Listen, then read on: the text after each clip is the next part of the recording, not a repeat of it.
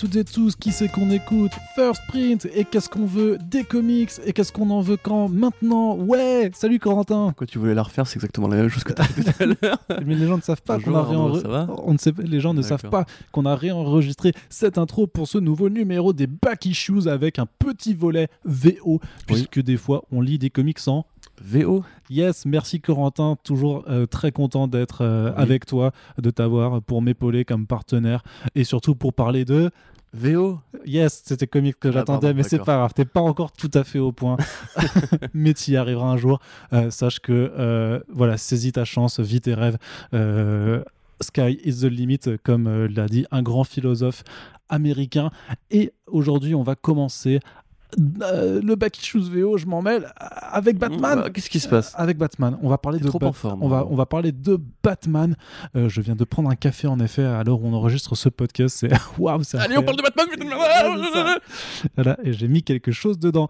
Euh, ce n'était pas du sucre, même si ça en avait l'apparence. Mais je le disais donc, Corentin, dans cette émission, on a quelques titres à aborder qui sont sortis là ces quelques dernières semaines. Euh, il y a toujours énormément de choses qui sortent, alors on doit faire un petit tri et vous parler de choses qu'on a envie de vous faire kiffer et de vous faire découvrir euh, dès maintenant, puisque euh, la VO c'est cool, il faut soutenir nos comic shops en France qui en proposent. Et donc on va commencer avec le premier numéro de la nouvelle anthologie Batman Black and White, sorti ah, chez DC Comics. Batman Black and White, hein, un, projet qui était parti de l'initiative de l'ancien directeur artistique Marc Ciarello. Ciarello, pardon. J'ai essayé. Ciarello. Marc Marc Ciarello. Si, voilà, c'est la famille. L'Italie qui revient à la surface. Tout de suite, voilà. Faut pas s'en débarrasser. Par contre, voilà, on a essayé. on essaye, mais voilà, le chassé naturel, il revient au galop. Et Maquet, Batman Black and White, c'était voilà, tu vois. Dandidio. euh, je rappelle que je suis italien, donc j'ai le droit de faire ce genre de vanne. Merci. Bref, euh, donc Marc Ciarello qui avait initié donc ça il y a, il y a maintenant euh, une bonne génération, c'était dans les années 90, je crois, le premier volume. Il y a bien 25 ans, mhm. même. Oh, oui, 25 ans, oui. 92, 93, si je me rappelle bien, un truc comme ça. Bref, j'ai pas les dates en tête, mais grosso modo, le principe, c'est des équipes créatives euh, très généralement euh, de renom euh, qui proposent de courtes histoires sur le Chevalier Noir avec, vous l'aurez compris, le principe qui est que les dessins restent en noir et blanc pour laisser en gros les artistes s'exprimer dans toute la beauté du crayonné et de l'ancrage. Et c'est le cinquième volume du coup de cette anthologie qui revient. Le dernier, de, le dernier, le quatrième Batman Black and White, c'était en 2013-2014, je Tout à fait, exactement. je m'en rappelle encore, hein, on disait déjà, on était sur DC Planet euh, à, ce moment-là. Et donc, euh, même si Marc Chiarello fait partie des gens qui ont été euh, sauvagement licenciés cette année chez DC Comics, d'ailleurs, ça m'a buté complètement de voir hein, le crédit de Marc Chiarello dans, dans l'ouverture du single issues. Je sais vraiment pas comment le prendre. C'est normal qu'il y soit et en même temps, je trouve ça d'un cynisme assez dingue de, de lui faire, ouais, euh, pour celui qui a créé le truc, alors qu'il a été euh, complètement viré. Enfin bref, euh, au-delà de ces considérations, on a donc un premier numéro là qui est sorti au tout début du mois de décembre et donc qui aborde, qui amorce, pardon, le cinquième volume de, cette, de cette anthologie avec des histoires écrites par Paul Dini, par James Tynion 4, par J. Willow Wilson et on a aussi G.H. Williams 3 qui est à la fois au scénario et au dessin et Emarios et également qui, qui opère sur les deux plans. Et donc en, en autre dessinateur, on a Andy Kubert, Greg Smallwood et, euh, et voilà. Du coup, ce que je les ai tous, bah tous dit. Et puis Mario, c'est Jet Williams 3 du coup. Oui, c'est ça. Oui, oui, voilà, qui compte dans les dessinateurs, voilà, dans les deux. Qu'est-ce que tu en as pensé, Corentin? Alors, juste euh, rapidement, en fait, c'est 96 du coup pour 96, pas 93. voilà, et c'est d'ailleurs assez amusant, puisqu'effectivement, euh, l'anthologie Batman Black and White, elle vient aussi, donc, comme tu l'as dit, du travail de Chiarello, qui euh, s'était inspiré par les anthologies, euh, enfin, qui s'était à l'époque inspiré de l'anthologie Creepy, qui était donc une, un truc dont on, vous a reparlé récemment à l'occasion de la mort de Richard Corben, qui fait partie en fait de ces titres de Warren Publishing, qui était connu, comme tu dis, effectivement, pour avoir des, de courtes histoires, qui étaient généralement des, histoires d'horreur, en noir et blanc, mais surtout avec un format de page qui était assez réduit. Et tout l'exercice, justement, c'est de réussir à faire tenir une petite nouvelle ou euh, enfin une nouvelle ou même une poésie ou un moment anthologique une digression voilà, une digression effectivement un, petit épisode euh, qui peut être très fort en termes de symbole ou bien très anecdotique ou bien très amusant etc alors le truc c'est que justement comme toutes les anthologies il y a à boire et à manger Et évidemment, c'est le jeu, tout ne se vaut pas au niveau qualitatif. C'est d'ailleurs marrant de voir qu'on a un Kubert ici alors qu'on en avait un autre pour Wolverine euh, euh, Black, White and Blood. Ouais. Qui, puisque du coup, récemment, Marvel a, a, imité le modèle Batman Black and White avec Wolverine en rajoutant la, le rouge qui est la couleur du sang. On avait le débat hors micro et moi, en je trouve que effectivement Batman garde une supériorité par rapport à, à ce projet assez jeune qu'est Wolverine. Euh, mais on sent quand même effectivement qu'il manque peut-être d'un grand ordonnateur à la Chiarello pour faire un peu le, euh, le sélectionneur, on va dire. C'est-à-dire que là, dans le tas, moi je dirais par exemple que l'histoire de Mario, c'est un peu dommage parce que c'est l'une des deux seuls scénaristes euh, de, ce, numéro 1, euh, et pas forcément très utile. C'est assez poétique, c'est symbolique sur l'image de la chauve-souris qui du coup est déconnectée de Gotham City ou même, même de Bruce Wayne en fait. Et c'est voilà, c'est très poétique, très imagé. C'est pas forcément indispensable. À, à l'inverse, par contre, c'est super beau. C'est très beau. Parce que de, très beau. de, de, voilà. de, toute façon, je me permets de te couper à ce moment-là, mais c'est quand même de, de rappeler que, euh, enfin pour moi, quels que soient les volumes, même s'il y a des histoires, des, des, histoires qui sont excellentes, euh, qui sont très bien écrites et qui abordent des propos super justes et chouettes sur, sur Batman, ou même parfois des, des versants comédiques qui sont, qui sont incroyablement drôles. Euh, pour moi, la force d'un Batman Black and White reste la proposition artistique et généralement, les artistes sont toujours euh, ultra talentueux. Et dans ce numéro, d'ailleurs, il y a Tradmour que j'ai oublié de citer juste avant, oui, qui, est, qui, est, qui, ouais. qui, est, extraordinaire et qui est donc euh, présent dans, dans ce premier numéro. Euh, et, et, et, Marios, effectivement, c'est pas ce qui m'a le plus marqué sur, le, sur ce que ça raconte. Par contre, c'est beau, c'est beau à mort. Ouais, je commençais par les défauts et, hein, pour attaquer sur et le, tu, le bon tu, ensuite. Histoire de rappeler qu'elle a quand même gagné un Eisner Award en tant que cover artiste cette année. C'est une très bonne artiste, effectivement, mais comme je. En fait, voilà, T'as raison effectivement de dire que généralement Batman Black and White quand même se vaut beaucoup pour le dessin. Euh, dans les anciens volumes, bah, le dernier d'ailleurs en date, on avait du, du on avait du Adam Hughes, euh, merveilleux d'ailleurs le numéro de Adam Hughes qu'il avait écrit aussi. Euh, là en l'occurrence, c'est vrai que scénaristiquement, parce qu'il y a quand même une part de scénario qui est importante. Paul Dini, il a déjà fait du Black and White. On a eu du, du Ouais. Tomo qui a fait du Black and White et qui avait fait justement quelques pages, un numéro assez intéressant sur la schizophrénie de Bruce Wayne. Il y a toujours en fait un rapport entre les deux. Là par exemple, je trouve que le numéro qui est écrit par James Tynion, enfin le, la- le court numéro par James Tynion et illustré par Tradmoor, il est aussi intéressant sur le plan du scénario puisque en gros il te mène dans la tête d'un agent de la Ligue des Ombres euh, dont le but en fait est d'aller affronter Batman pour le compte de Ra's al Ghul avec une armée d'autres ninjas comme lui. Et c'est rigolo de voir en fait qu'ils savent très bien qu'ils vont perdre, mais que si ils arrivent à lui arracher un moment de faiblesse et juste à lui mettre une patate qui, qui est bien placée, ils considèrent qu'ils ont gagné quelque part. Euh, après évidemment, sans le dessin de cette, cette histoire-là serait beaucoup plus anecdotique. Ah ouais. Là effectivement, Tradmoor en noir et blanc. Euh, D'ailleurs, c'est rigolo parce que la, les- les- les- la page qui est intégrée au numéro ne fait pas mention de son travail chez Marvel. C'est là que tu vois un petit peu les petites filouteries qui parlent, Bah. juste de Luther Strode évidemment, bande de bâtards. Bah, tu Euh, fais une sélection, tu fais une sélection et forcément oui, tu fais pas. Silver euh, Surfer Black, c'est quand même le travail qu'il a un peu mis sur la carte pour les, le mainstream euh, moderne, tu vois. Oui, oui, non, mais, mais après, j'ai envie de dire qu'il faudrait aller regarder dans les crédits de euh, justement de Silver Surfer Black si ils ont euh, Et s'ils décrit- ont parlé, oui, bah, bien sûr, bien sûr. On est d'accord. Mais grosso modo, voilà, donc ça, par exemple, c'est un numéro qui est vraiment magnifique. Moi, il y a aussi un, un mec que j'aime beaucoup qui est Smallwood, qui est pour moi l'un des très très, l'un des, l'un des meilleurs illustrateurs sur le marché actuellement, tout simplement. Il est vraiment pour moi dans le top 10 au moins. Euh, qui là, du coup, il illustre une histoire de J. Willow Wilson et on reconnecte un peu avec ce côté black and white à l'ancienne, justement, qui te montre aussi le côté un peu vivant de Gotham City. Euh, tout- tous ces espèces d'à côté qui n'ont pas en fait lieu à tenir tout, tout un arc, parce que généralement Batman c'est des arcs scénaristiques qui sont assez construits. Mais euh, dans Black and White, il y a ce côté justement, bah peut-être qu'un jour il va juste vivre une toute petite aventure qui n'a pas forcément une grande résonance utile à la continuité, etc. Mais qui est quand même sympathique à suivre. Et là, en l'occurrence, effectivement, Batman va euh, a priori secourir une jeune femme qui a été euh, faite prisonnière par Killer Croc. Sauf que Killer Croc, en fait, lui-même n'a pas forcément, euh, enfin, n'est pas forcément le méchant qu'on Ne- imagine. ne C'est raconte- Croc à la, à la Azzarello. Ouais, mais ne raconte pas tout non plus. raconte pas tout, mais c'est marrant de le voir justement faire à bouffer, tout. Tu as ce côté un petit peu quotidien, un petit peu Gotham City dans les, dans les interstices, tu vois, qui est assez sympathique. Ouais, puis qui explore franchement la relation du côté monstrueux des super vilains de Batman avec le rapport aussi à l'humanité de, de Batman elle-même. à fait, hein. bien sûr. euh, Après, tu as donc le, le- la courte histoire de, Kubert, de Kubert et Dini euh, dans, la, dans la Batcave avec, euh, avec euh, encore une fois Talia Al Ghul et euh, des hommes chauves-souris.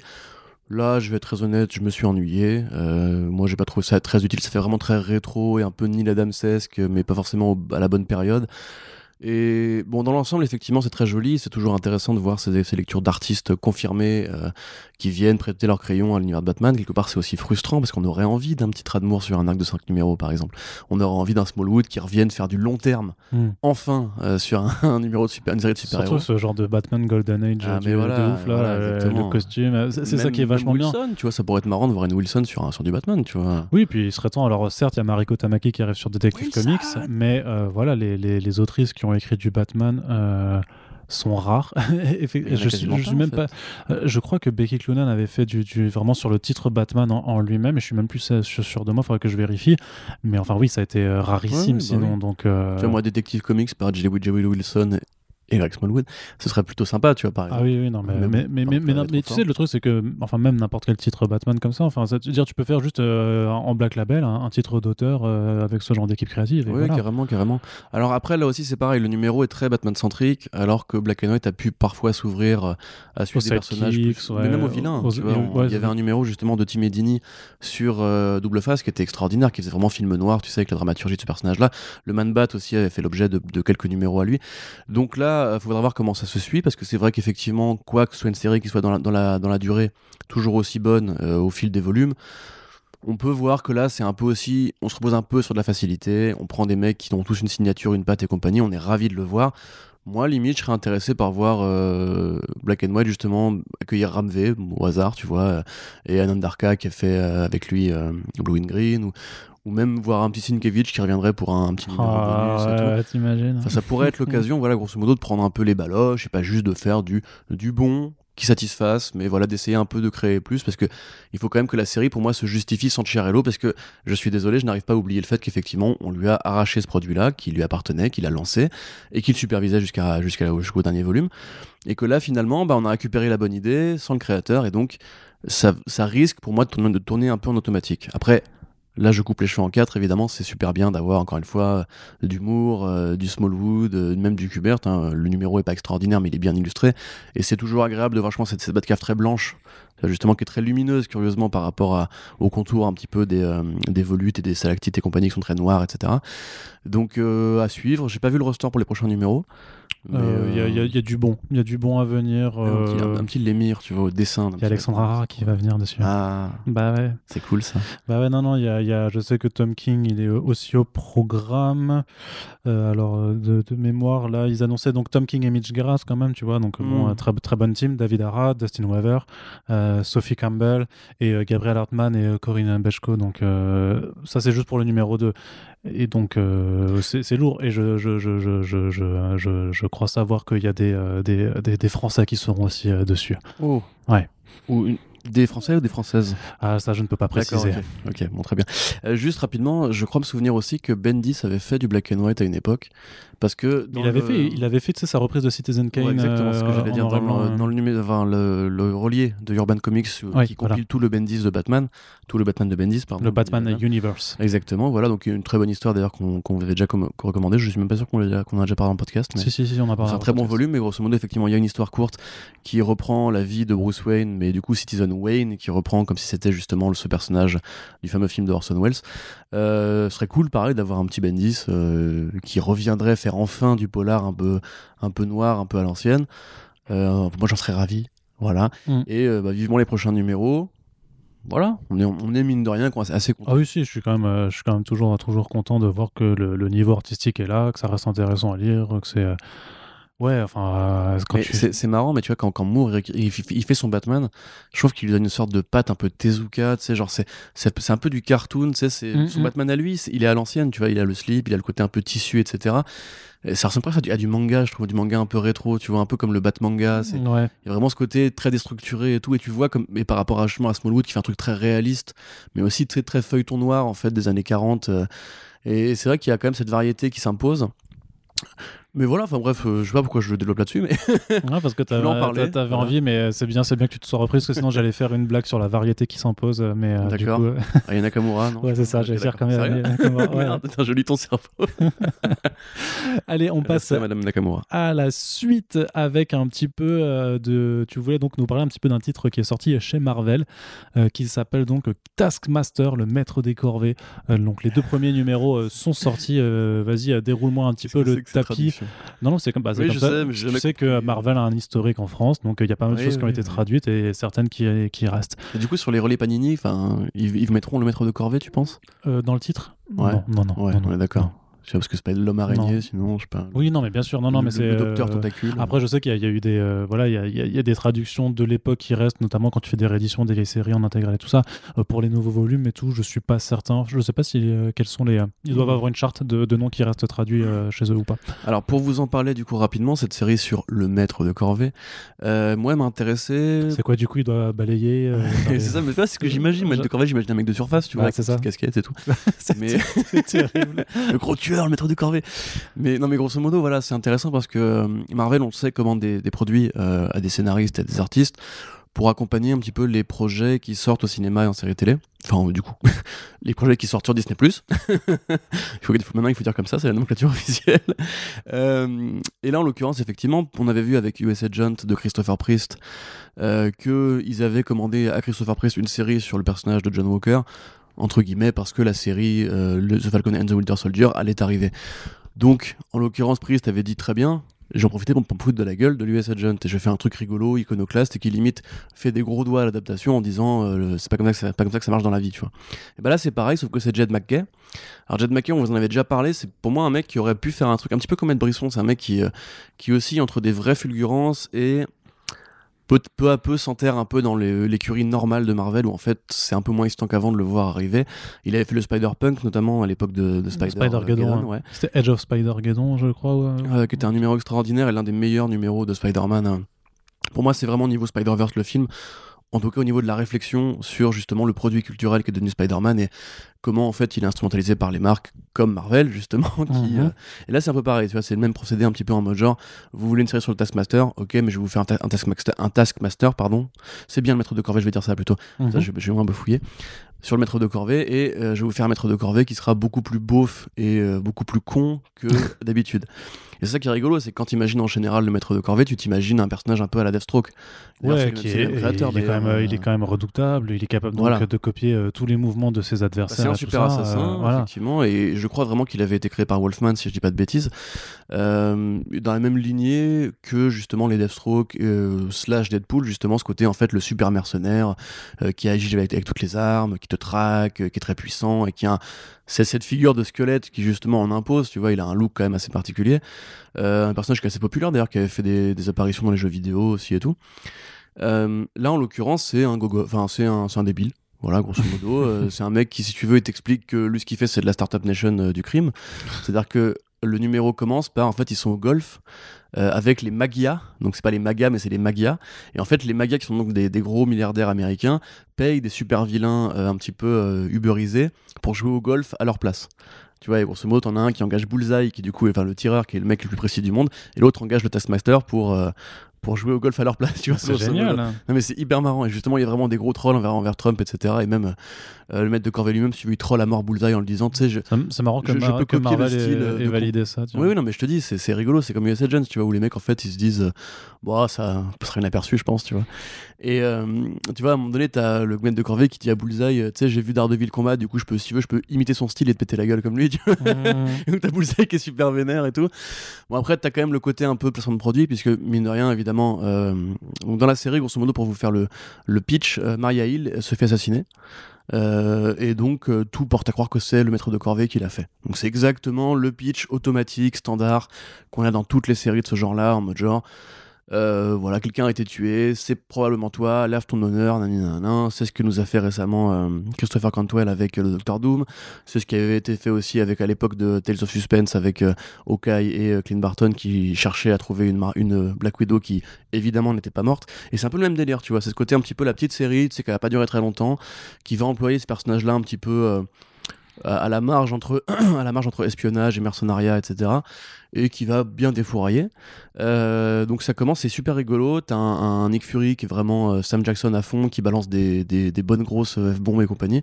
Et c'est vraiment, tu sais, c'est le, le Nick Fury de Menace to Society, tu vois, qui, qui lance Ouais. vraiment, qui, qui, qui, a, qui rien à foutre et compagnie. Enfin, c'est le Sam Jackson de Menace to Society.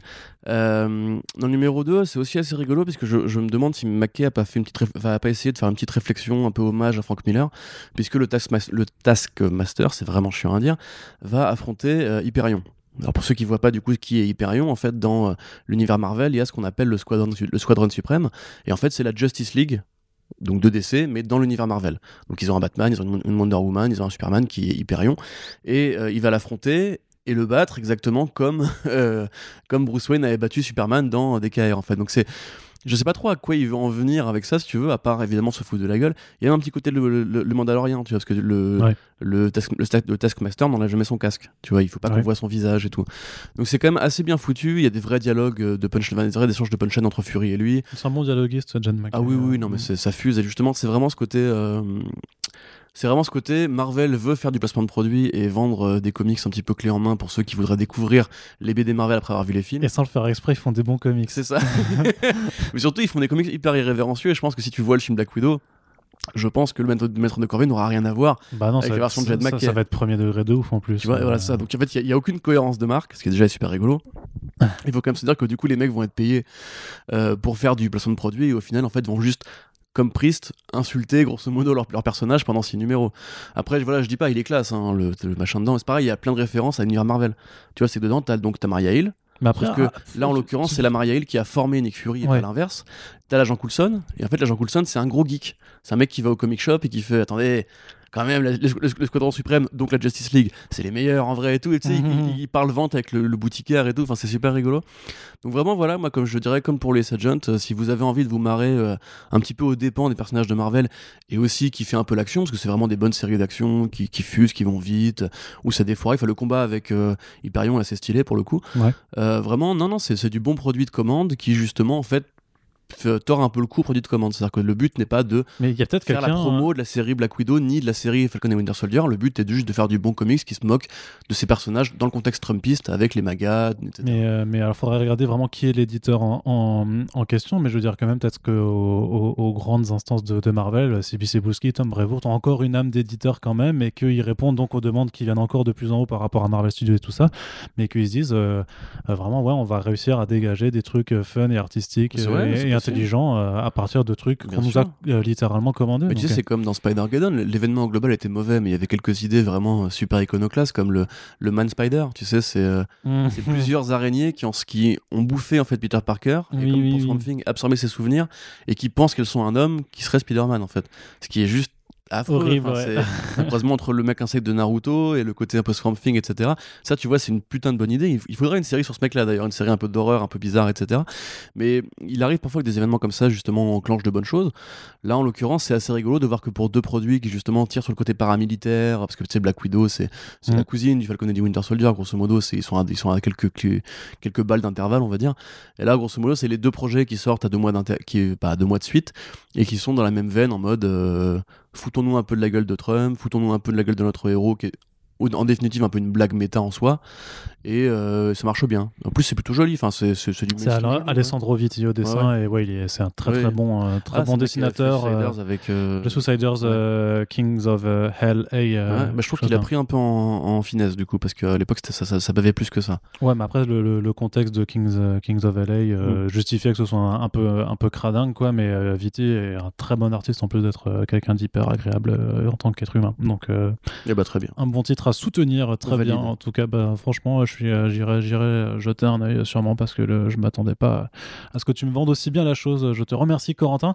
Et voilà, donc on a fait notre notre euh, notre quota de, de, de mainstream, de Big Two, et donc on va aller maintenant du côté un petit peu plus de l'indé alors on commence du côté de Ahoy Comics, euh, petite maison d'édition qui, qui, a commencé, hein, qui a fait ses débuts déjà euh, en VF chez Delcourt avec euh, L'autre Terre, notamment de Tom Payer. Tout à fait. aussi avec, ah zut, le titre, le, les, vaisseaux spatiaux avec des chats là, qui étaient trop marrants. Ah merde, Captain Ginger Ouais, Captain Ginger, voilà, qu'on avait abordé cet automne dans, dans, dans, les premiers back issues de VF qu'on avait fait. Et donc... Star Trek pour les furries. C'est ça. et, et en début, alors très prochainement, il y aura donc le euh, Second Coming de Mark Russell euh, qui arrivera euh, bientôt, je sais, en début d'année. Et donc là, la, deuxième mini-série a démarré. Euh, donc, Second Coming, le principe de la première mini-série, c'était grosso modo euh, Jésus, euh, enfin Dieu est un peu dépité que Jésus soit fait rouster la gueule par, par les humains. Et donc, après des, siècles à, à, grogner un petit peu au paradis, il, décide, il voit qu'il y a un super-héros qui est apparu sur, sur, sur, Terre qui s'appelle Sunstar, donc qui est grosso modo Superman. Et donc, il décide d'envoyer Jésus sur Terre pour apprendre aux côtés de Sunstar. à la fois, bah, du coup, et, à la fois, Sunstar va apprendre lui-même de Jésus, puisque euh, voilà, euh, il va apprendre que quand on est un super-héros, ben, tous les problèmes ne peuvent pas se résoudre qu'avec les points et les super-pouvoirs. Et à l'inverse, euh, Jésus est là pour montrer aussi ben, que des fois, il faut taper sur la gueule des méchants. c'est vrai, c'est vrai. Et donc voilà, c'est un double enseignement dans, dans, les deux sens, en fait, qui est là pour, voilà, pour vraiment parler. alors, je vais le dire de façon très très, euh, très bateau, mais euh, tout ce qui est grand pouvoir, grande responsabilité, grosso modo. Et surtout, ça permet aussi à Marc Russell de, euh, de, dire, d'écrire ce que lui pense de la religion, ce à quoi elle devrait servir, parce que c'est pas du tout un pamphlet anti-religieux. Hein. loin de là, c'est d'ailleurs quelque chose qui lui avait été reproché avant même que le premier numéro ne sorte, puisque pour le petit historique, Second Comics, ça devait sortir chez Vertigo à, un moment. Euh, non, je confonds pas avec. Si, si, non, c'est ça. En fait, Second Comics devait arriver chez Vertigo Comics, donc chez DC. Et il y avait euh, Fox News, je crois, qui en avait parlé, ou enfin un réseau républicain euh, arriéré dans, dans, le style, qui avait dit c'est un scandale de montrer Jésus dans ce contexte-là. Bah voilà, c'est un peu les Tu avais, aussi les One Million Moms, je crois, qui avaient fait des, des, pétitions. Il y avait une pétition qui avait reçu des centaines de milliers de signatures. Au final, Évidemment, un mois après, ces gens-là étaient énervés après autre chose, parce que c'est un peu comme ça que ça marche. Et bah, Marc il a juste pris le projet, il s'est barré, il est allé chez euh, Ahoy, qui, qui, avait, qui était ravi de, lui, de l'accueillir. Et effectivement, euh, DC avait dit, euh, en bonne intelligence, nous, on n'est pas contre, mais il faudrait éditer des trucs. Si t'es pas d'accord, tu peux sortir. Et Marc Russell avait dit, il n'y a pas de friction avec DC. Juste que, voilà, apparemment, ils sont un peu... frigides, on va. Ouais, on en avait parlé. avec ça, donc autant que j'aille ailleurs. On en avait parlé à New York euh, et aussi en, DM, mais grosso modo, c'était quand même que plus le temps passait et plus l'éditorial aussi changeait chez DC, que plus en fait il avait de retours avec de plus en plus de trucs à changer. Et ouais, il y a un moment, en fait, il a juste dit en fait, euh, là, j'ai pas envie de tout changer, donc est-ce que je peux, est-ce qu'on peut arrêter quoi? Et, euh, et, oui, et je me rappelle que notamment la scène d'ouverture de Second Coming 1, c'était quand même la, scène du jardin d'Eden avec des fruits en forme de tub et de mmh, foufoune. Bah, donc, mon Dieu. Bah non, mais Vertigo ne peut plus publier ça. C'est con, hein, ça, on parle bien du Vertigo qui a publié Preacher hein, fut un temps, mais euh, qui en 2019, là, 2018, euh, ne pouvait plus publier euh, ce genre de choses. Enfin bref, l'important c'est que c'est sorti chez Ahoy, ça arrive en VF chez Delcourt, et le second tome a, a, démarré en VO chez Ahoy Comics, donc avec Second Coming Only Begotten Son, donc toujours avec Mark Russell au scénario et Richard Pace au dessin. Et alors de quoi ça parle? Grosso modo, voilà, c'est une ouverture, une introduction très très cool. Parce qu'en fait, l'un des problèmes dans, la première mini-série, c'était que Sunstar pouvait pas avoir d'enfant. Euh, finalement, euh, arrive une sorte d'un petit peu de miracle qui fait qu'ils vont avoir un enfant, et ça permet, en fait, ce numéro d'introduction de permet un petit peu de parler des parents de Sunstar, et donc pour Mark Russell de faire une grosse parodie en fait de la, fin de Krypton, euh, tout simplement. Donc là, on est sur la planète qui est faite de, qui, qui, est une planète, c'est Zarkonia, je crois, Zarkonia, où en fait, voilà, pareil, bah, les, parents de Sunstar, en fait, le, le, le, papa est un scientifique, il est le, plus haut scientifique de, la planète. Il a découvert que euh, la, la, planète va exploser, sauf que voilà, il apprend qu'elle va exploser genre euh, à l'instant, euh, donc ce soir à, 9h. et bah, le, le, président de la planète a estimé qu'il fallait en informer personne pour pas que les dernières heures de la planète soient de, une horrible démonstration d'anarchie et de chaos. Et donc, il est quand même là en train de se dire bon, qu'est-ce qu'on fait ce soir? Bah, il y a, a Jean-Jacques et Micheline qui, qui viennent dîner et tout. Il faut rendre putain, pas eux. et donc, c'est qui lui fait bah dis-moi. Il fait non t'as pas envie de savoir. Ah, il lui fait bon bah elle lui fait mais si vas-y dis-moi. On va tous mourir en fait ce soir. Elle fait ouais effectivement j'ai pas envie de savoir. Voilà donc c'est euh, pour pour ceux qui connaissent un petit peu le style de Mark Russell c'est toujours très satirique c'est de l'humour un, peu acide c'est euh, c'est une introduction qui permet surtout de euh, parler en fait en fait c'est con parce que le concept de Krypton c'est une planète qui est à l'agonie on sait qu'elle est à l'agonie et pourtant bah il se personne personne ne fait rien c'est pas compliqué de voir où est-ce, qu'on, où est-ce que Mark Russell veut en venir euh, dans le contexte actuel. On va pas vous faire de, de la use hein, sur l'urgence écologique et, ce genre de choses, mais c'est clairement ce qui est mis euh, sur, sur la table. C'est pareil, tu vois, il est toujours en plus sur euh, une forme de. C'est pas du cynisme, tu vois, mais le sarcasme vraiment sur le fait que il sait que l'être humain est pas non plus aussi stupide qu'il qui, qui, qu'il pense l'être, dans le sens où il a conscience de certains problèmes et qui euh, décide effectivement résolument de, de ne pas euh, chercher de solution, euh, comme quand justement la, la femme de, de- du, donc, du père de Sunstar lui dit mais comment c'est possible? Je veux dire, on a trop foré le noyau en cristal. Ouais. que- comment, co- comment, comment est-ce que c'est possible qu'on soit pas aperçu qu'on est en train de foutre la, la- la planète en, en catastrophe? Et le mec il fait mais regarde la maison, putain, il y a tout qui est en putain de Ouais, cristal. mais ça c'est pareil, je Et, me demande si finement il parle pas juste du plastique qui est fait avec le pétrole. par exemple, vois, oui, oui, bien voilà, sûr, oui, on regarde autour de nous, là c'est pareil, tu vois, il y a plein de trucs en euh.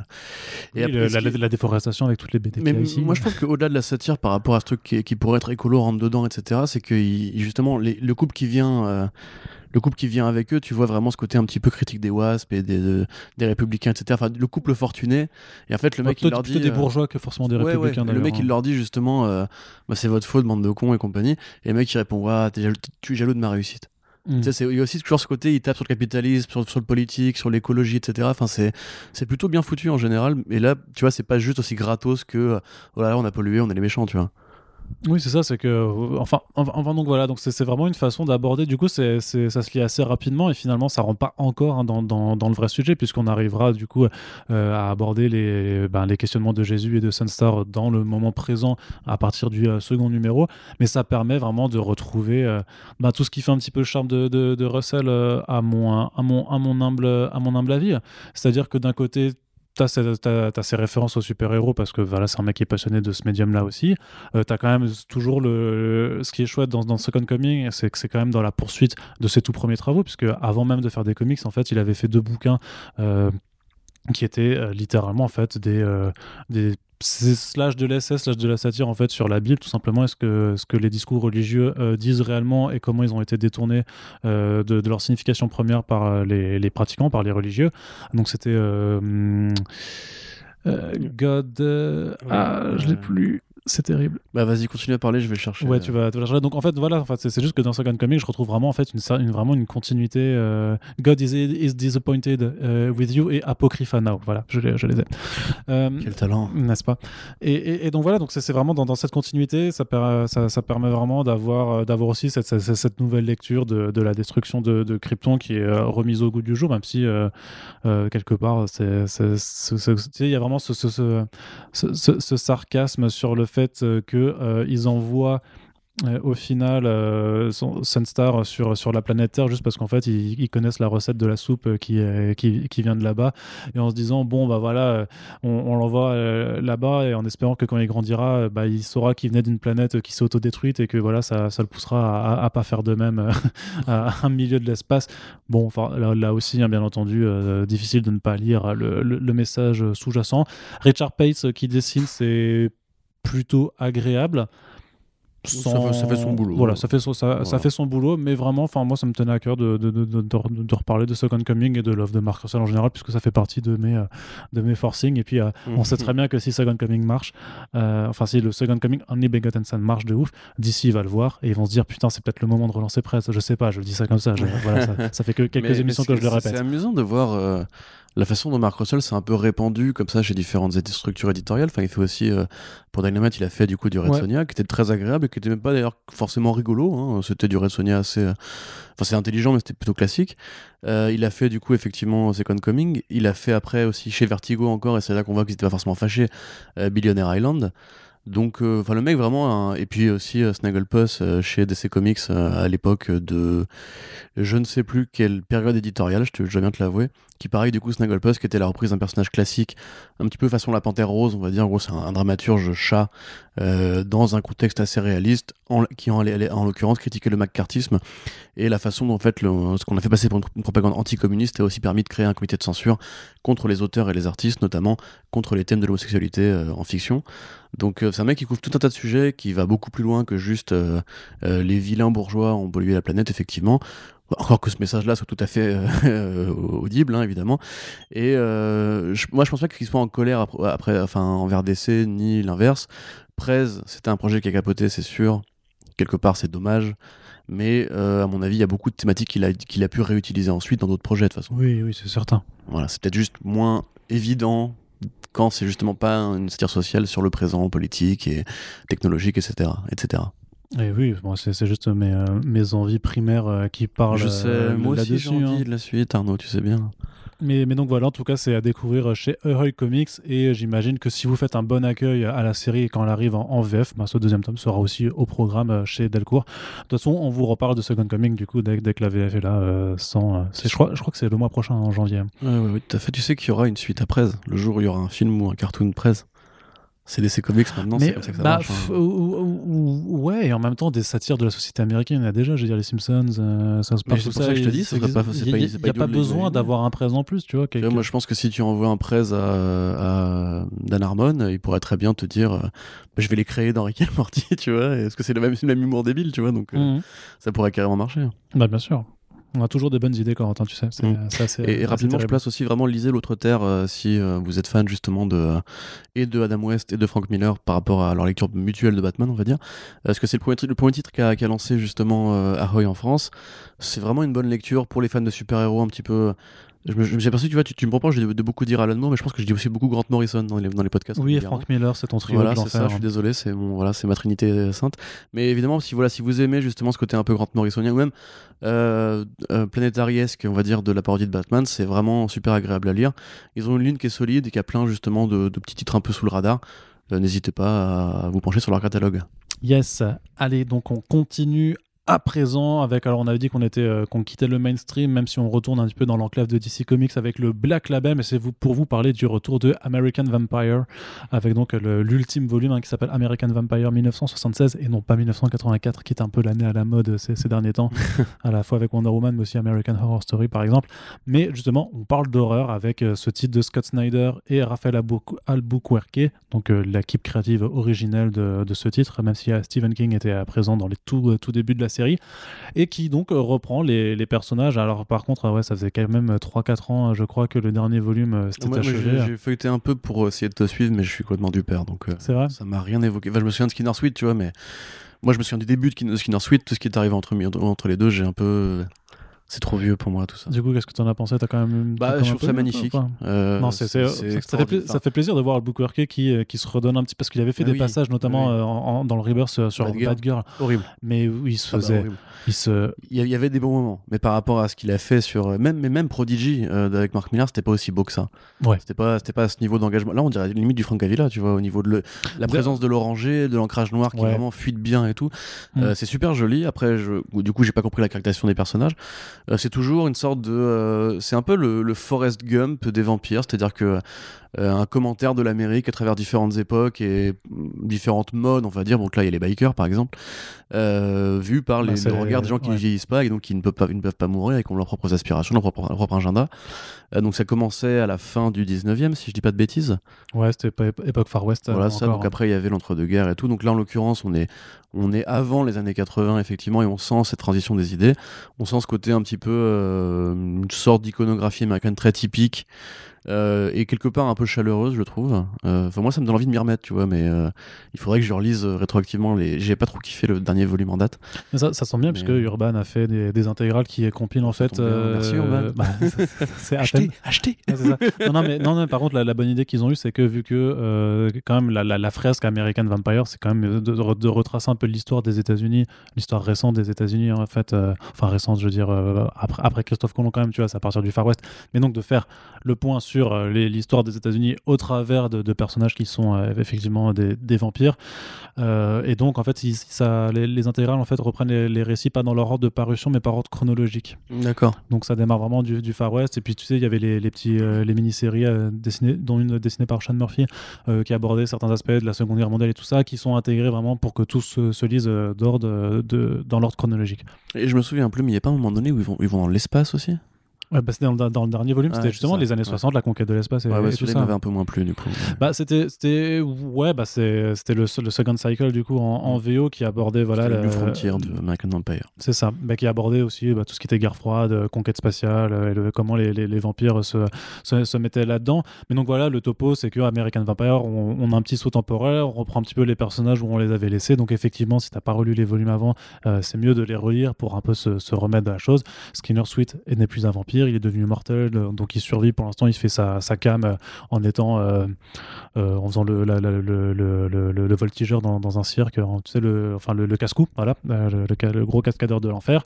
D'un autre côté, on sait que le Great Trader, le marchand gris, est toujours là dans l'ombre aux États-Unis parce que le, projet, c'est quand même de, ramener la bête, qui sera un peu bah, la, personnification du mal aux États-Unis. Et notamment, ce projet-là passe par l'acquisition en fait, de, l'ensemble des différentes de vampires, puisque il y a vraiment une question de race en fait. Euh, les vampires, ça vient d'Europe de l'Est à la base, mais l'American Vampire, dont euh, Skinner Sweet était le premier représentant, c'est voilà, une race de vampires qui est aux États-Unis et qui a notamment cette faculté de ne pas crever au soleil. Donc et qui a, mais par contre, qui est par exemple sensible aux balles d'or, alors que d'autres vampires, par exemple, bon, aura peur du soleil et seront sensibles au sel. Tu vois. Enfin bref, il y, a différentes choses comme ça. Donc d'un côté, on, on suit Skinner Sweet qui est retrouvé par Pearl Rose, donc là aussi qui est un, un personnage des tout premiers, des tout premiers volumes, qui a été vampirisée. Et donc, euh, elle, le demande un petit peu de, l'aider dans une mission qui lui rappellera un peu le, temps du Far West. Et elle ramène avec lui un autre personnage que les tout premiers lecteurs euh, reconnaîtront euh, d'emblée, qui renvoie vraiment aux racines du western de, la série. Donc, je n'en dis pas plus. Hein. Il y a trois numéros qui sont sortis, mais il y a quand même pas mal de surprises. Ce que j'apprécie vraiment, même si c'est un peu des grosses ficelles scénaristiques je trouve que ça fonctionne. Je trouve que ça fonctionne euh, vraiment. Scott Snyder. Hein. Oui, c'est sûr. Ouais, mais c'est quand même moins gros que, bien, que, que, d'autres. Et d'un autre côté, il y a une enquête aussi euh, qui suit son cours à, euh, à New York, donc où des gens sont retrouvés complètement sans, sans, la peau. Comment on appelle ça? Dépecés. Non, c'est pas dépecé, c'est un autre, c'est un autre terme. Euh, ah, écorché, voilà, ils sont, ils sont, ah, ils sont intégralement écorchés. Et a priori, la personne qui cherche à faire ça essaie de, en fait d'attirer l'attention du, du, great trader, du marchand gris. Euh, c'est-à-dire que euh, à la fois du, côté du monde des humains comme celui des vampires, tout le monde n'a pas forcément envie que la grande bête euh, arrive. Donc tu as cette impression un petit peu de, c'est un peu facile, mais c'est la conspiration. Où il reste que 7 jours avant que la fin du monde arrive. Donc on, est voilà, on est tous en train d'essayer de chercher le l'intervenant ou le, le MacGuffin là pour essayer d'enrayer l'apocalypse. Et en même temps, ça fonctionne puisque donc dans cette enquête new-yorkaise, on avec euh, Travis Kidd, euh, voilà, là aussi, un personnage historique de la série, qui est donc un chasseur de, vampires, et un, autre qui fait partie de, euh, la, de la VMS, qui est grosso modo l'organisation, c'est un peu le BPRD de, cet univers, quoi, qui s'occupait de chasser les vampires et les monstres depuis, depuis des décennies, et dont parfois certains membres sont des vampires, comme Pearl Jones et comme, comme cet autre personnage. Donc voilà, il y a deux, deux trames distinctes qui vont forcément se relier il y a des monstres, il y a des vampires, c'est violent, c'est ultra beau, il y a de l'inventivité un peu dans le design de, certains nouveaux personnages, il y a des rebondissements à chaque numéro, donc on est vraiment dans, vraiment dans, dans, le vrai divertissement horrifique.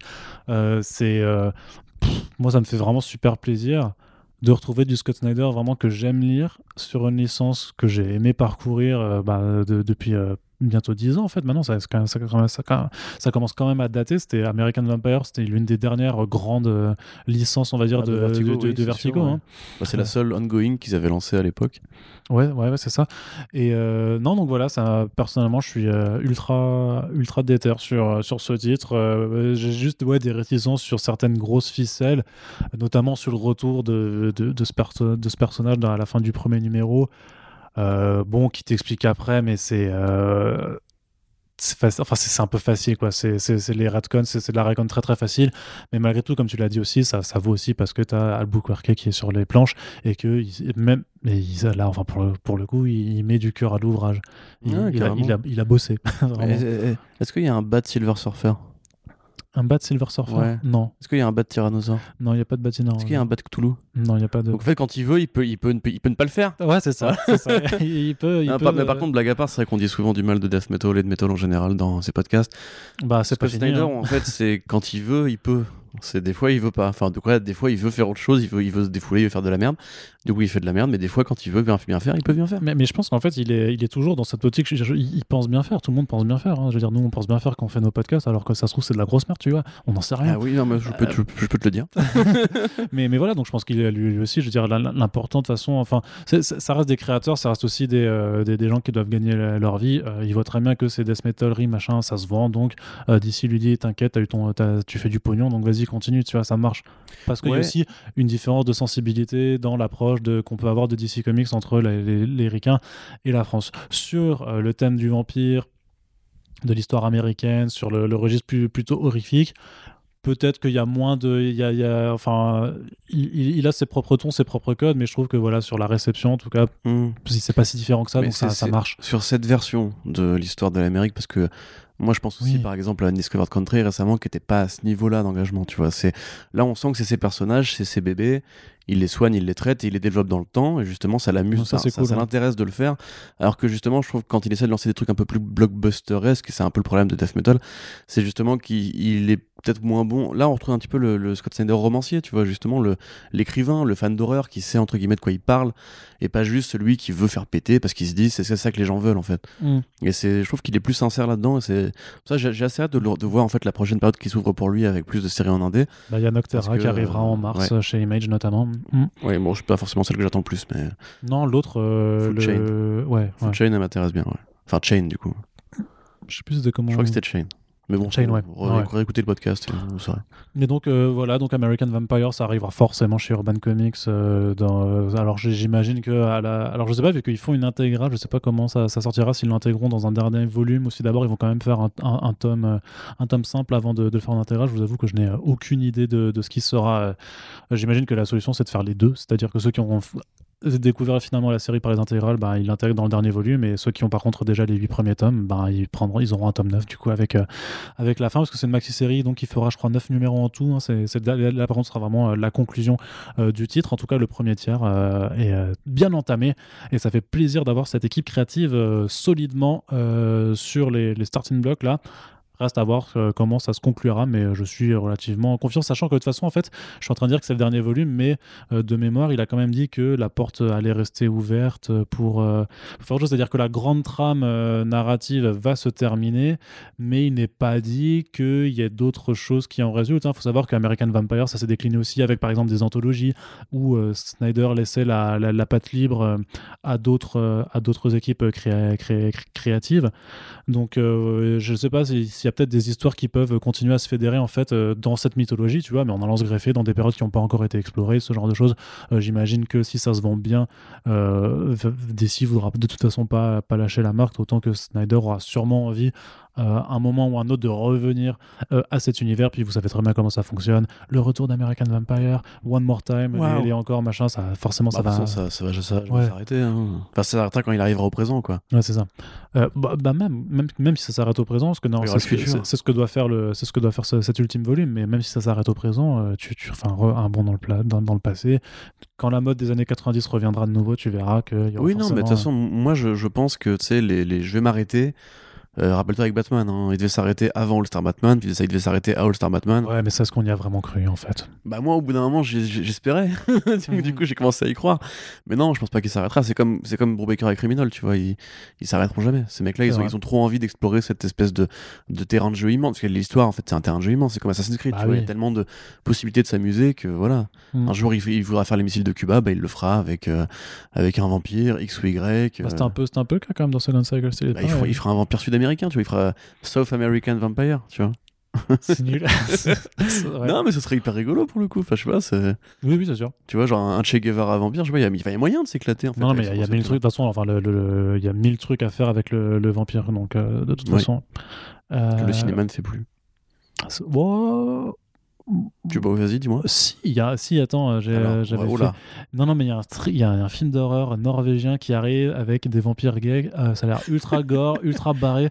Incroyable. Je te jure, je te, montrerai le, le, tra- trailer. C'est, euh, c'est vraiment. Je, je vais retrouver le, le- titre euh, vite fait, euh, mais euh, incroyable. Et de toute façon, il y y a plein de trucs qui sont venus en fait de- d'Europe du Nord euh, sur les vampires. Euh, Morse, c'était trop bien aussi, tu vois, par exemple.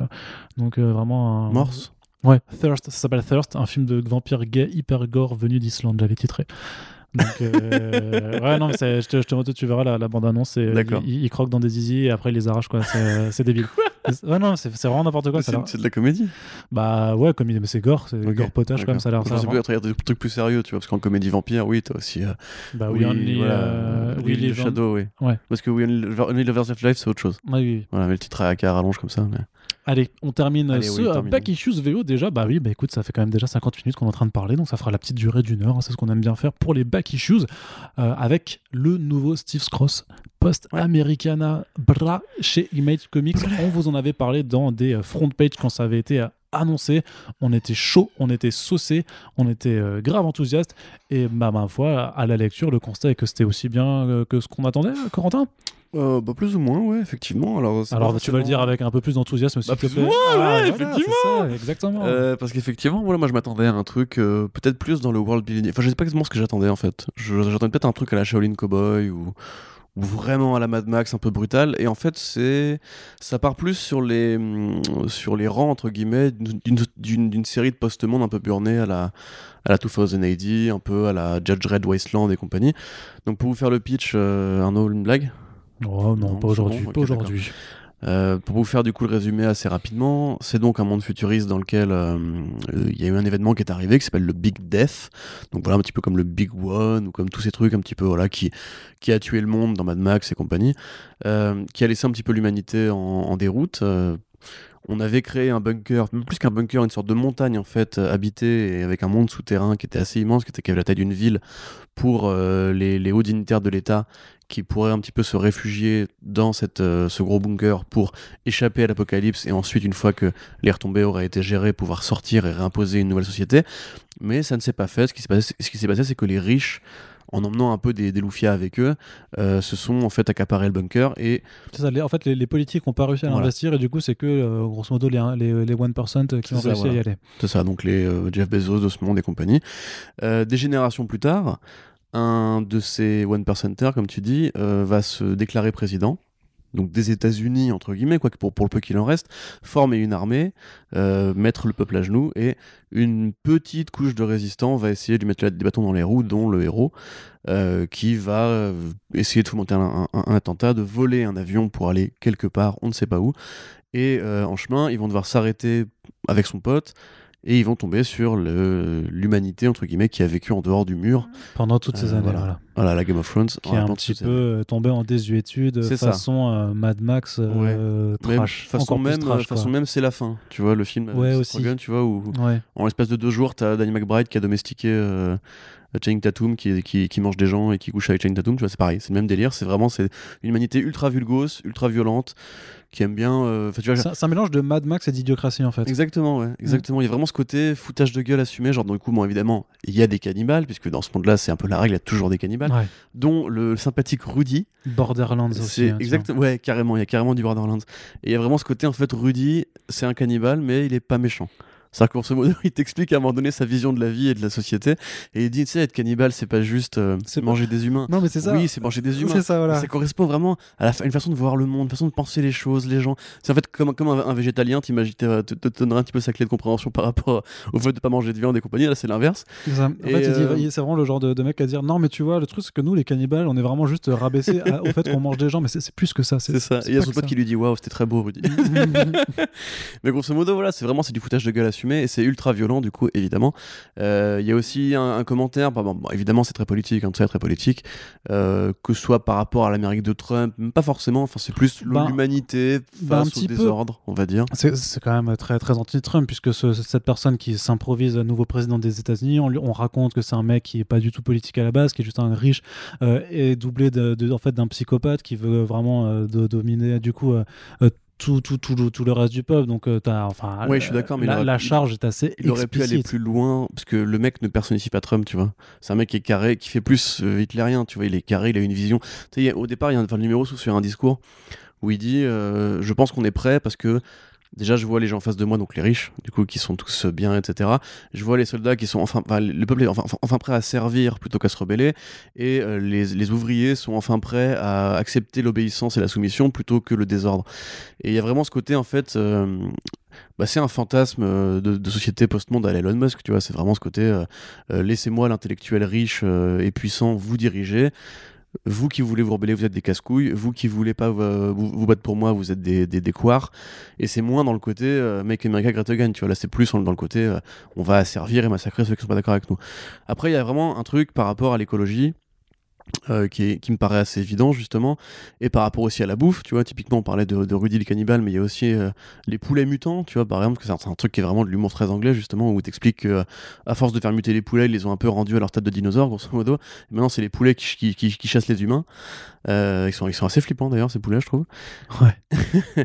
Et voilà c'est de la violence gratos qui est très bête qui est très défouloir t'as une tribu de cannibales qui ont des scalps et de la peau humaine en guise de vêtements. Enfin tu sens vraiment tout le côté un peu irrévérencieux, encore une fois, hein, on, y revient, et, euh, violent et vulgos de, euh, de Maestros, mais appliqué du coup là un monde futuriste, là où Maestros était appliqué plutôt ça à un monde un petit peu euh, Alan Mourien, Grant Morrisonien, justement de la magie. Euh, Maestro, c'était un petit peu Promethea vu par un, alcoolique qui aime les, blagues de beat. Bah là, grosso modo, c'est un peu Mad Max vu par euh, ce genre d'individu. Donc euh, c'est très prometteur, encore une fois. Je trouve qu'on a un peu de mal à situer justement les héros. Enfin, c'est beaucoup d'action pour un seul numéro, tu vois. Ça va se décompter dans le temps, évidemment. mais c'est très prometteur, c'est très joli. Il y a toujours ce trait un peu à la Geoff Darrow. Ouais. Avec ses contours super, super mous, super. Euh, ça foisonne de euh, détails. Oui, Donc voilà. le, gore est très gore, ouais. très jaillissant, on va dire. Ouais, mais j'adore. T'as plein de références un peu culturelles, genre l'armure du gars euh, qui fait vachement Universal Soldier, tu vois, enfin, mm. le, mec qui est récupéré, etc. Et tu vois que les humains à l'intérieur du mur, ils ont tous des, des, gueules très lisses, alors que tous ceux qui sont dehors, ils ont des gueules burinées, mm. pleines de détails, des pustules et tout, tu vois, vraiment. Ah ouais, c'est le Wasteland, hein, vraiment, c'est ça. Hein. Ouais, exactement. Bah, un truc que Mad Max avait moins, tu vois, justement, où tu voyais quand même Max, il a une gueule normale, tu vois, il a pas, il a pas une gueule de balafré. Ah, c'était euh, hein c'était Tom Hardy. Ah oui, je sais, c'est compliqué d'en les dire Tom Hardy, ouais. Et Mel Gibson, donc euh, voilà. Mel Gibson, tu peux l'en les dire. Lui-même, c'est en tu vois, tout seul. Ouais, oh, t'abuses un peu. Ouais. mais, mais voilà, enfin, Steve hein, pour ceux qui euh, le remettent pas forcément, euh, c'est Maestros, euh, notamment, donc une mini-série aussi dont on vous a dit le plus grand bien qui est publié chez, chez iComics. Donc on peut espérer que, que Post Americana arrive aussi chez eux. Il y aura rien n'est moins sûr pour l'instant. On verra, on verra bien. Steve Cross, il y a aussi We Stand on Guard avec Brian Kevon, que je trouve aussi très très bon, qui est donc disponible chez Urban Comics. Un artiste accompli, ultra talentueux, à ne pas mettre entre toutes les mains pour le contenu effectivement mm. très graphique de ses œuvres. Mais euh, si, je puis t'interrompre une seconde. Non. Euh, pour ceux qui, oui. c'est ouf ça quand même. Oui, je sais. Pour ceux qui peut-être justement, euh, enfin, ne voient pas qui est Geoff Darrow. Geoff Darrow, c'est le concept artiste des sœurs Wachowski sur la trilogie des Matrix et sur Speed Racer un petit peu. Et Steve Cross, il a aussi bossé sur voilà, Et ce que j'allais dire justement, c'est que le comparatif se fait naturellement puisque bah effectivement Steve Cross était storyboarder sur les, les films Matrix. Donc c'est évidemment la même école de pensée, on va dire un peu rebelle. Et il y a vraiment un cousinage attiré entre le Shaolin Cowboy et Post America. Ah ouais, de ouf. sûr. Ça, pourrait se passer dans le même univers quelque part. Oui, hein. carrément. Le Shaolin Cowboy, c'est un, c'est, un, un, très très vieux euh, Zatoichi ou Jackie Chan qui euh, combat des punks euh, futuristes dans, dans, un wasteland un peu monstrueux. Bah là, grosso modo, c'est pareil, sauf qu'on rajoute plus de guns et un contexte politique. Et un peu plus d'histoire quand même. Un peu plus d'histoire aussi, quand même. C'est, c'est, euh, c'est peut-être. C'est plus scénarisé. Peut-être, voilà, peut-être que Scross arrive voilà, plus à canaliser en fait son énergie, ce, ce, côté punk dans le scénario, tandis que Geoff Darrow est vraiment dans, dans Shaolin Cowboy se laisse juste exploser ses envies artistiques, même s'il n'a pas forcément énormément de choses à raconter, mm. il a envie de se, de se faire plaisir. Les, les, deux disent la même chose, tu vois, oui. sur l'humanité, oui, oui, bah, oui, la violence, le, la vulgarité. Le constat, le constat, enfin voilà, c'est vraiment, ça fait ultra plaisir aux yeux. Euh, coup de cœur de toute façon, euh, clairement. Donc euh, un peu le truc, voilà, si vous, si vous devez faire vraiment des, des, choix, parce que bien entendu les budgets ne sont pas illimités, bah, continuez de soutenir Image Comics et Steve Cross et allez vous ruer sur Post Americana. On peut vous garantir que vous ne le regretterez pas, mais l'ensemble hein, des, des, numéros chroniqués dans, dans cette émission, ce sont des choses qu'on vous recommande vraiment. Mmh. voilà, on a fait notre, notre petit tri sur tout ce qui sort, parce qu'on n'arrive pas, de toute façon, on n'arrive pas à tout lire.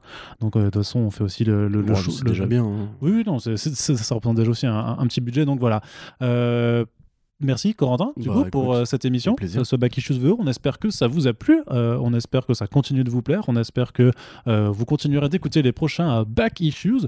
N'hésitez pas à nous dire dans les commentaires ou dans les retours sur les réseaux sociaux ce que vous avez pensé de l'émission. Est-ce que les intros vous manquent? Est-ce qu'elles vous manquent pas? Oui, ah, ça va, ça fait. Ça fait. Genre, c'est un truc qui. tu sais, on, sort 12 podcasts à la semaine, donc ils, ils, ont, ils ont même pas le temps de, ils ont même pas le temps de se poser si quelque chose leur manque, puisqu'on est de toute façon tout le temps là. oui, c'est vrai. J'ai envie de dire l'omniprésence, ce genre de choses. Euh, mais voilà, n'hésitez pas à partager l'émission, puisqu'on vous le dit tout le temps, mais il faut le répéter. Euh, c'est les partages surtout qui nous permettent de de, de, de, de, croître, de survivre, de, s'imposer un petit peu dans ce paysage déjà bien saturé de podcasts. Hein. Il faut qu'on qu'on puisse faire notre chemin. Donc on sait que vous êtes très certainement déjà convaincu, mais on sait que voilà, vous êtes par, souvent sur les back issues VO entre 800 et 1000 au bout de deux semaines d'écoute. Pourtant, il n'y a pas 800 ou 1000 RT, donc je ne comprends pas. Hein. Alors, pas bien, je, veux bien que vous ne soyez pas tous sur Twitter, mais quand même, mais quand même. Enfin bref, voilà, tout ça pour dire que c'est important. Merci pour celles et ceux qui nous soutiennent au quotidien. Vous pouvez y faire un petit tour sur la page Tipeee pour nous aider pour les, fêtes de fin d'année. et du coup, bah, on se dit à très bientôt pour les prochains podcasts, quels qu'ils soient, parce que bah y en aura. Vous savez, vous nous connaissez. Donc, on se revoit très bientôt. Salut Salut